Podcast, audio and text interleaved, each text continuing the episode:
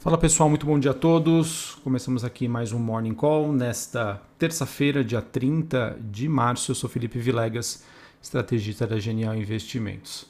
Bom, pessoal, a gente amanhece o dia com poucas novidades relevantes é, no cenário internacional, mas com as tendências recentes sendo reforçadas aí pela dinâmica do mercado.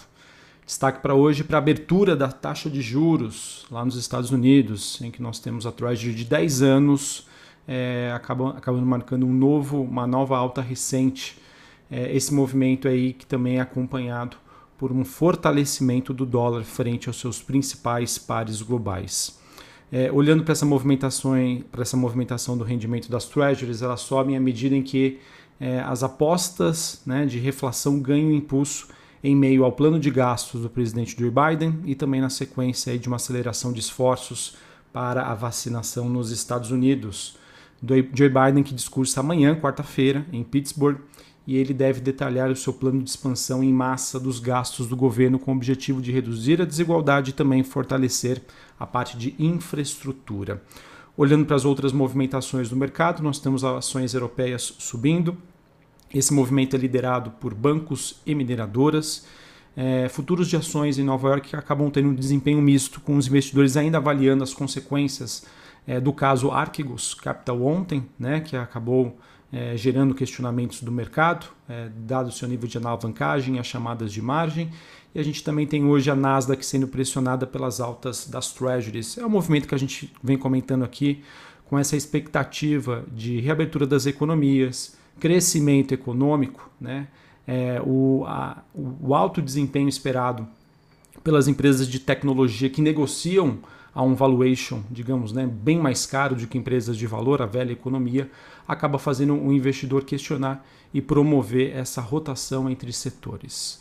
Uh, olhando para o desempenho das commodities, a gente tem o petróleo apresentando uma leve baixa. É, o petróleo, é, digamos que os investidores do petróleo estão à espera da reunião da OPEP+, desta semana.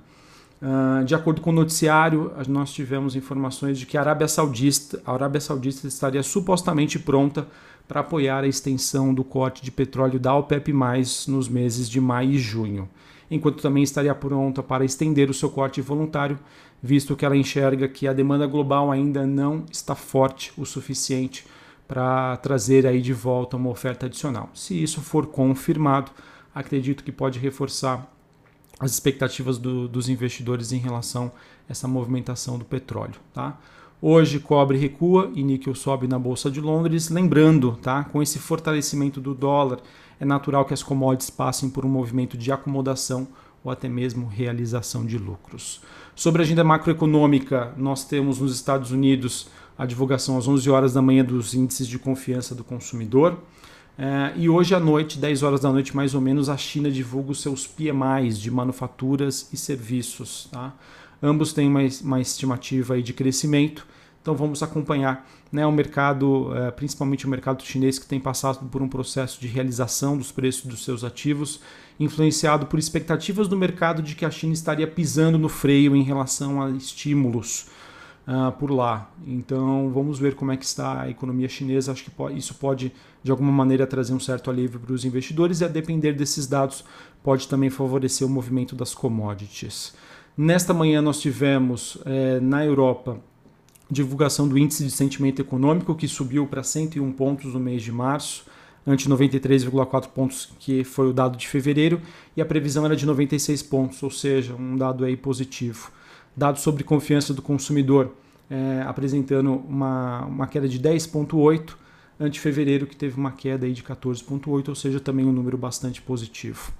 Sobre vacinação, pessoal, nós, nós tivemos os Estados Unidos alcançando um recorde de 10 milhões de pessoas vacinadas nos últimos três dias, incluindo o final de semana, de acordo com um indicador aí, é, de vacinação da Bloomberg.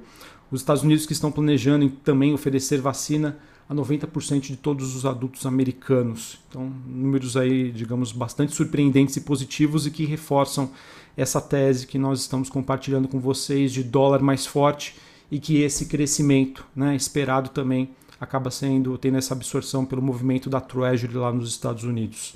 É, Reino Unido, pessoal, que teve, teve recentemente né, o registro de nenhuma fatalidade por conta de Covid-19, realmente também está mostrando aí números impressionantes sobre novas infecções e também uma queda absurda, né, desde o início da vacinação. Eu acho que esses gráficos, né, que chegam aqui para a gente, acho que traz a esperança, né, visto que estamos aqui passando no Brasil numa situação bem delicada, ao mesmo tempo que as campanhas de vacinação estão acelerando. No Reino Unido está funcionando muito bem e eu fico na expectativa que isso também chegue aqui também ao Brasil. Falando de Brasil, pessoal, acho que a novidade do nosso cenário ficou por conta da reforma ministerial que está sendo promovida é, desde ontem. Tá? Sobre pressão política do Centrão, o presidente Jair Bolsonaro anunciou ontem a troca de seis ministros. Dentre essas trocas, a de maior surpresa foi a demissão do ministro de Defesa, o general Fernando Azevedo e Silva, que acabou sendo substituído pelo ministro da Casa Civil Braga Neto. Braga Neto, perdão. Para a Casa Civil foi deslocado o general Luiz Eduardo Ramos, que estava na Secretaria do Governo, e a deputada federal Flávia Arruda, ela assume a vaga de Ramos em um aceno de Bolsonaro ao bloco do Centrão na Câmara, base de sustentação de Bolsonaro na casa. O presidente ainda anunciou Anderson Gustavo Torres, secretário da Segurança do Distrito Federal, como ministro da Justiça.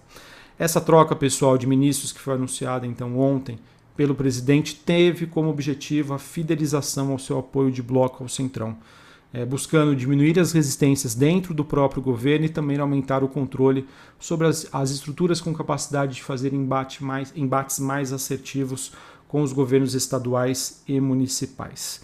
Ao mesmo tempo que Bolsonaro tentou agradar a sua base aliada, o presidente também colocou aliados de extrema confiança nas três estratégias: né? defesa, justiça e advocacia geral da União. Pessoal, é importante lembrar que, gostemos ou não, a gente vive em um sistema republicano ou de império, entre aspas, presidencialismo de coalizão. Tá? Então vejo que a articulação política, a boa interlocução entre o executivo e o legislativo é algo super importante, né? um vetor que pode levar ao país a uma rota de maior desenvolvimento. Tá? Assim, acredito eu que todo passo que é, é, é direcionado né, é, nesse sentido de melhorar este relacionamento deve ser visto como positivo para a agenda de reformas. Tá? Abrindo um parênteses aqui, pessoal, eu não falo muito de política, porque eu sei que é um tema super delicado, mas o que eu vejo, pessoal, às vezes da população brasileira é que nós, né, dada a nossa condição, nossa expectativa de crescimento, de uma vida melhor, eu vejo que a população brasileira, no geral, sempre busca por heróis, né, pessoas ali que serão né, os salvadores da pátria, enfim. E eu vejo que no Brasil é, isso não acontece. Tá? O que nós precisamos, na verdade, são de bons administradores, são de bons interlocutores né? Sim, é, o povo precisa de uma representatividade, sem sombra de dúvida, mas nós precisamos né, de pessoas capazes de negociar frente ao sistema político em que o Brasil funciona. Tá bom? Enfim, pessoal, é, voltando aqui para as outras questões, acho que também temos um outro ponto importante que deve ser discutido é, e que, que eu venho monitorando com uma certa preocupação, que fica por conta do orçamento de 2021 é, em que há sim né, uma expectativa de que a gente, com essa reforma ministerial, possa ter mais interlocução e alguns obstáculos podem ser superados. O governo que está discutindo é, como vai resolver esse impasse do orçamento, enquanto nós temos ainda o Tribunal de Contas da União se preparando para elevar o tom e cobrar a Casa Civil e do Ministério da Economia explicações sobre os procedimentos que levarão aos problemas nos números. O texto que foi aprovado pelo Congresso na última semana, com menos recursos, que o necessário para as despesas obrigatórias. Também temos a estratégia, né, que deve envolver inclusive o presidente Bolsonaro e os presidentes da Câmara Tulira e do Senado Rodrigo Pacheco. Isso porque as alterações deverão passar aí pelo crivo do Congresso, que quis aprovar um orçamento, priorizar emendas parlamentares, especialmente para as obras e projetos das suas bases eleitorais.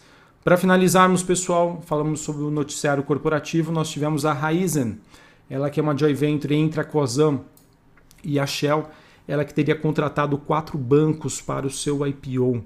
Né? Segundo a reportagem da Reuters, esse IPO deve ser um dos maiores da história do Brasil, levantando cerca de 13 bilhões de reais. Uh, também tivemos a IRB anunciando na noite desta segunda-feira que Wilson Toneto, vice-presidente executivo técnico de operações, ele que assumiu interinamente a posição de presidente da companhia, é, deve substituir Antônio Cássio dos Santos, tá? Ele que continua como presidente do Conselho de Administração, movimento esse já esperado pelo mercado.